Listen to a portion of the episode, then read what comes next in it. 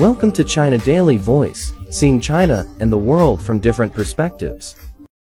An academic society has urged the producers of a popular movie to apologize for factual errors in the film, to avoid misleading viewers and hurting the feelings of people from where the historical events took place. The Luoyang Society of Sui and Tang Studies, based in Luoyang, Henan Province, said in a statement via social media that the animated movie Chang'an, which depicts historical and political events and famous points during the Tang Dynasty, had several key areas that severely vary from historical events. According to the society, the first meeting of Li Bai and Du Fu, two renowned poets in China's history, took place in the year 744 in Luoyang, not in Chang'an, or present-day Xi'an, Shaanxi province, which the movie says Du also grew up in Luoyang, not in Chang'an as the movie claims. The movie has a scene called Three Greats Within a Day, which depicts the meeting of a painter, a swordsman, and a calligrapher who each give their own exceptional performance. However, the society said that the incident actually took place at a temple in Luoyang, not in Chang'an. The movie, which premiered on July 8th, had earned 1.7 billion yuan, $235 million at the box office as of Thursday, according to movie statistics website Maoyan. The film has been especially popular with teenagers, and many of them like to recite verses from the poetry-filled movie.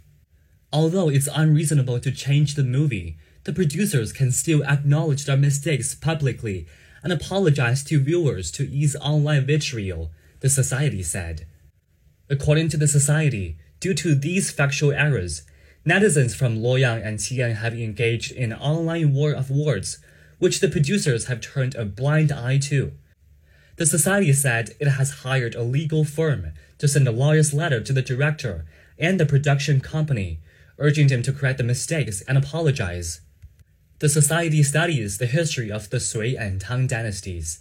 At that time, Chang'an was the capital of the Tang dynasty, while Luoyang was the eastern capital. Both metropolises were highly prosperous and believed to be among the largest cities in the world at the time. Xie Junwei, director of the movie, acknowledged that Li Bai and Du Fu first meeting did take place in Luoyang, according to a report by media outlet Shanghai Observer, but he added that the movie only described a part of their lives and they were not presented in full. Hu Zhongxing, a retired professor from Fudan University's Department of Chinese Language and Literature, told Shanghai Observer that Li and Du's meeting was a major historical and cultural event, and changing the location of the event is not proper. He suggested using one or two lines to maintain the overall plot while telling the audience where the meeting actually took place. A screenwriter surnamed John told Shanghai Observer that the Chang'ans depicted in the movie should be viewed as a more abstract reference instead of an accurate historical citation. For historical scholars, such details should not be changed, but for movie creators, they think that it can be moderately altered, she said. That's all for today.